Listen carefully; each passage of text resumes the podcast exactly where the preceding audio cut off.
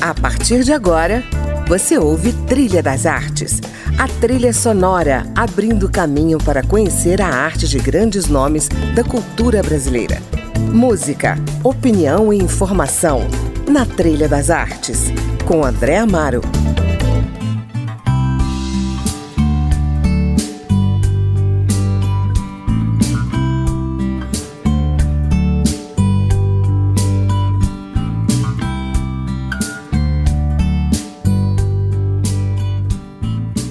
Olá, na edição de hoje eu converso com Jacques Fuchs, ficcionista, ensaísta e tradutor mineiro, com formação pela Universidade Federal de Minas Gerais, pela Université de Lille, na França, e Universidade de Harvard. Seus romances foram premiados no Brasil e publicados também na Itália, México, Peru, Israel, Estados Unidos e França. Fuchs está lançando este ano pela editora Maralto o livro Herança mais um romance, pautado em histórias do Holocausto.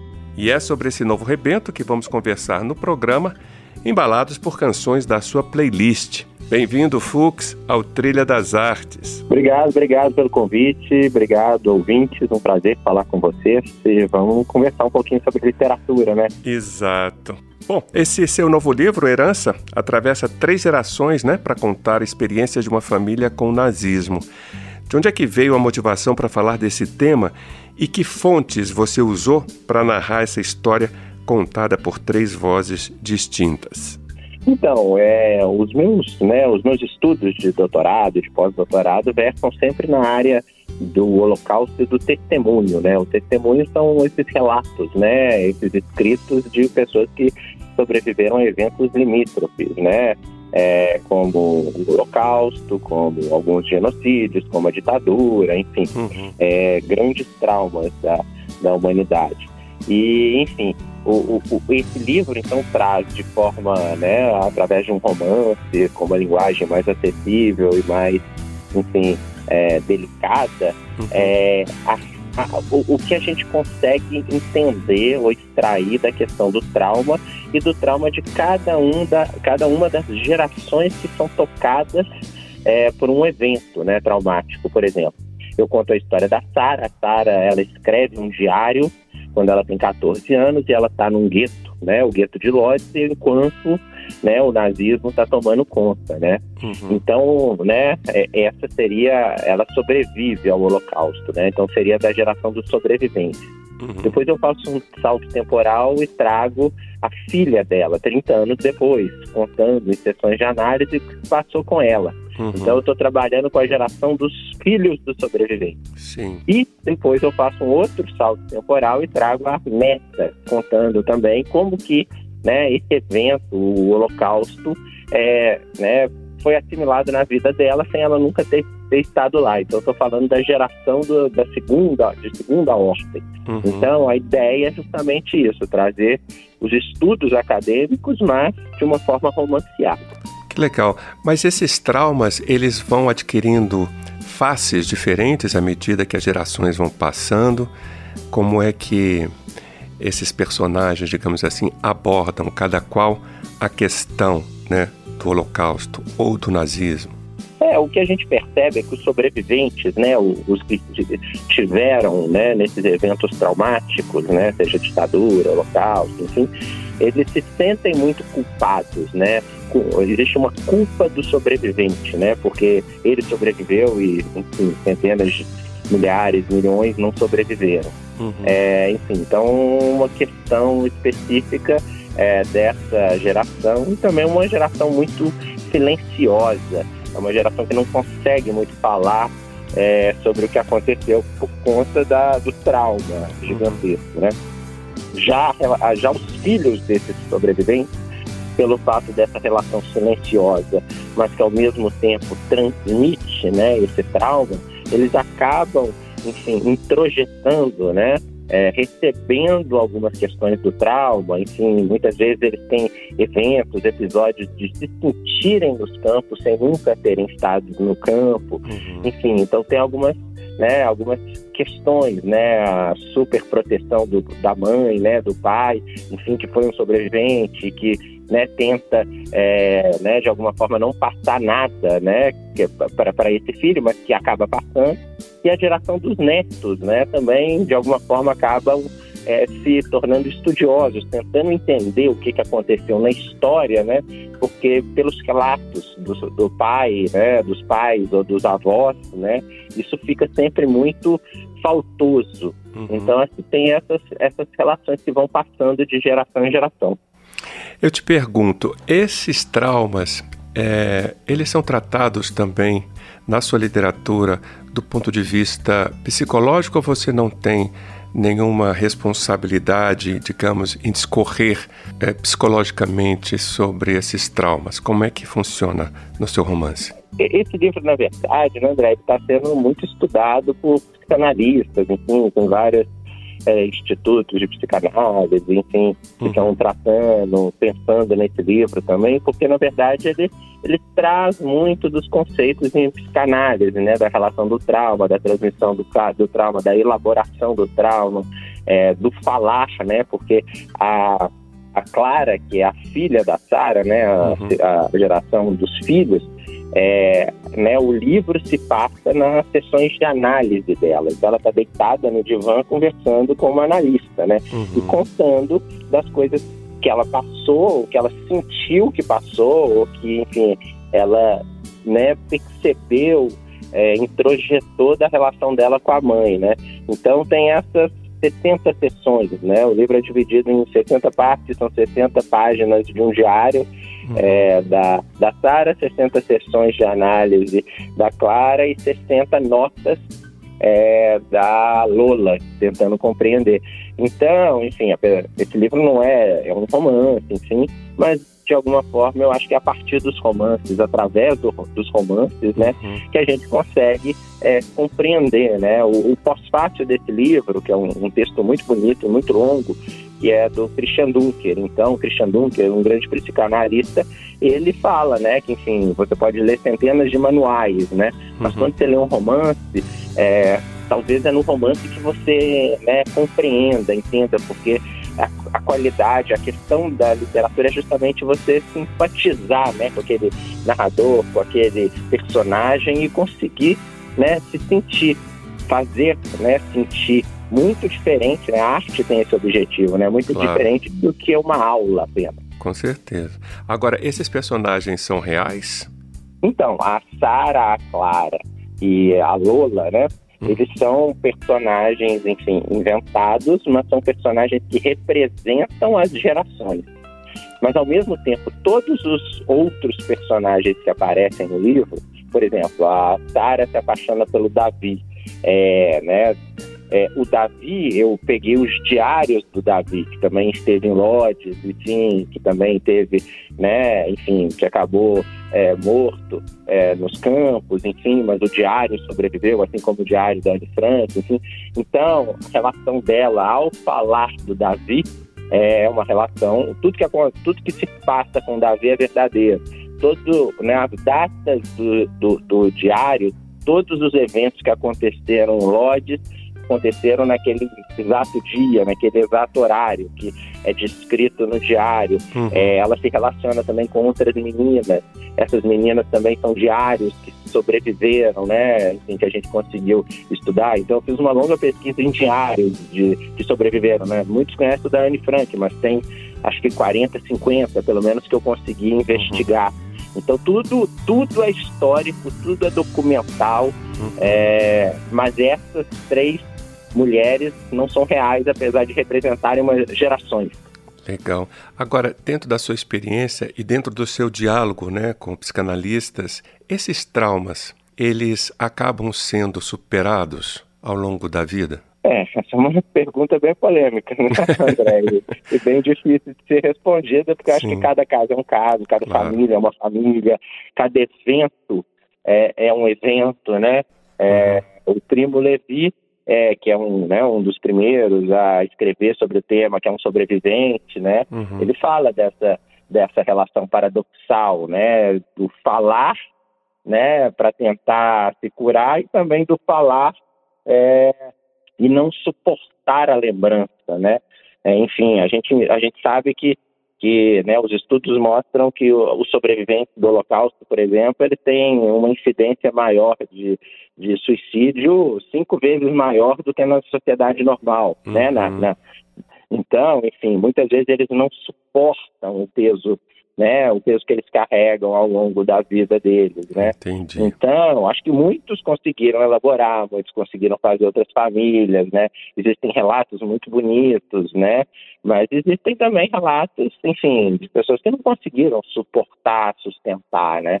Então, ah. acho que isso é, de cada caso, né? O que a gente pode falar estatisticamente é que, de fato, infelizmente, é, existe uma incidência muito maior, né, de autoextermínio. Entendi.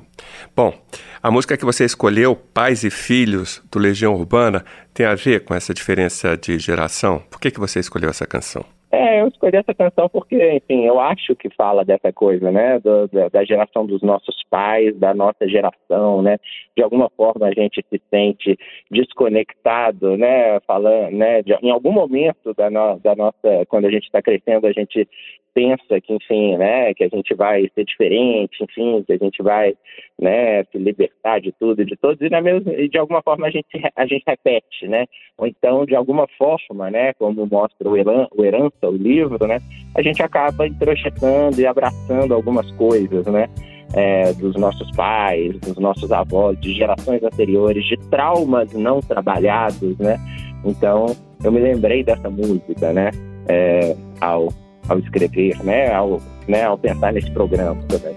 Então vamos lá, vamos ouvir. Estátuas e cofres e paredes pintadas e nem sabe o que aconteceu.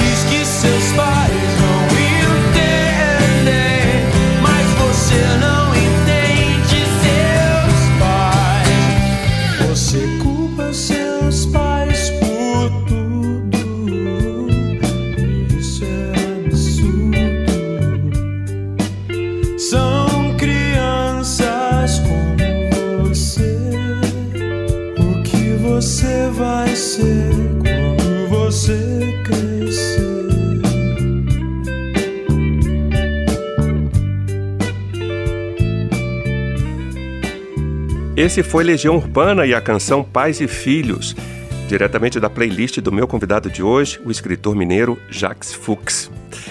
Fuchs, em 2012 você ganhou o prêmio CAPES, né? Pela melhor tese do Brasil em letras, linguística. Pode falar dessa tese? Que tema ou questão você abordou nesse trabalho? Então, é, né, a minha origem, né, eu sou historicamente da engenharia, da matemática e da computação, né? Uhum. Então, enfim, é, eu sempre fui apaixonado, sou ainda apaixonado pela área de exatas, né? Mas eu uhum. sempre gostei da literatura, dos livros, das histórias, enfim. E aí no meu doutorado eu resolvi, né, me dedicar a essa paixão que é a literatura e, e fui fazer uma tese de doutorado, mas eu resolvi resgatar, né? Então eu resolvi juntar a minha paixão da matemática e da computação com a literatura. Uhum. Então, essa tese de doutorado ele trabalha com as questões de matemática e computação na literatura, mas sobretudo nas obras do escritor argentino Jorge Luiz Borges e do escritor francês chamado Georges Perec, né?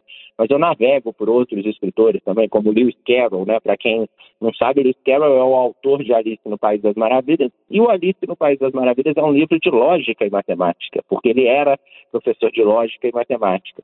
Então é a Olha, partir dessas ideias que eu trago, é, né, eu revisito ou eu apresento novas ideias e, e novas e novos questionamentos, juntando a matemática com a literatura. Né? Que legal. Como é o nome da tese? Para quem estiver interessado poder fazer uma pesquisa no Google. Então, quem quiser comprar o livro, virou um livro, se chama Literatura e Matemática, Jorge Luiz Borges, Jorge Perrec e Olipô.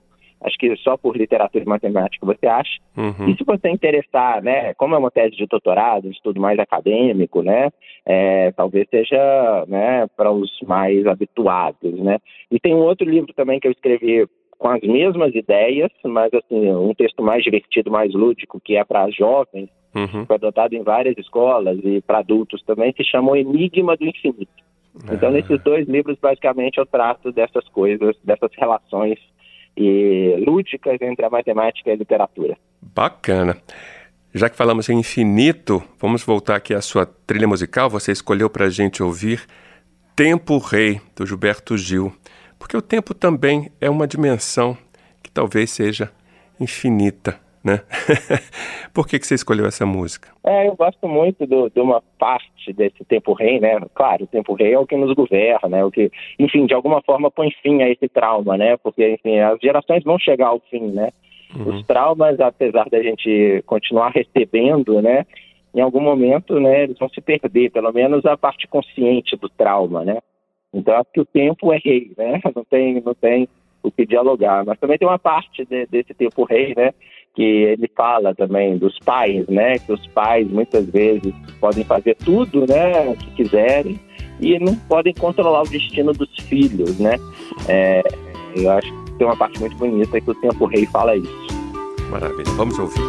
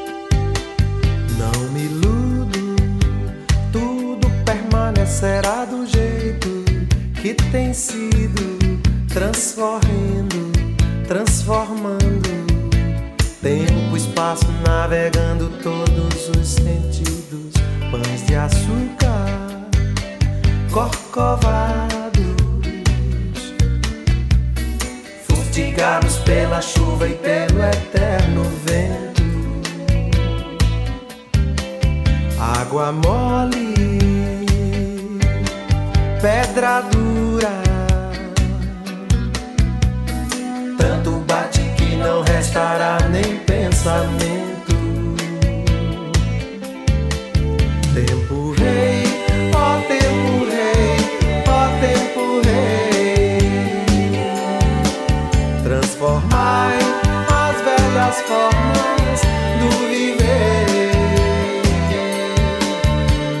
ainda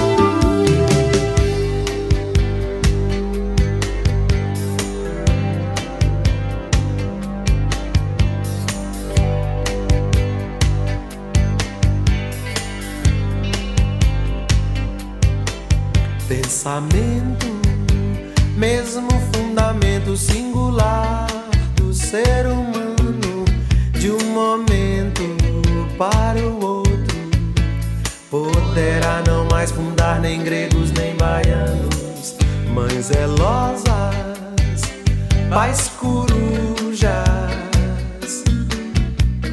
Vejam como as águas de repente ficam sujas. Não se iludam, não me iludo. Tudo agora mesmo pode estar por um segundo. Tempo rei, ó tempo rei, ó tempo rei. Transformai as velhas formas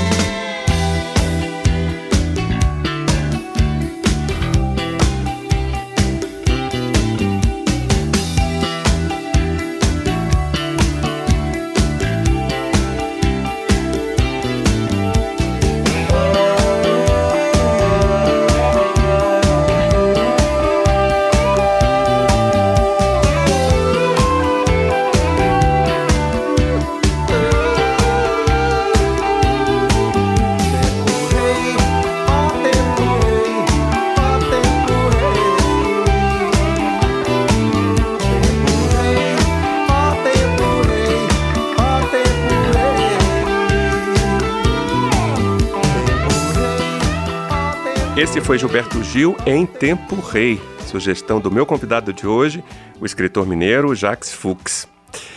Bom, Fux, eu queria entender melhor o escritor, ou melhor, a sua literatura. Como é que você constrói a sua escrita? A tua literatura alguma vez já te surpreendeu, te transformou, te fez olhar diferente para a vida ou para o mundo? Como é que, como é que você funciona é, em contato com a palavra e a palavra em contato contigo? Bonita pergunta, André.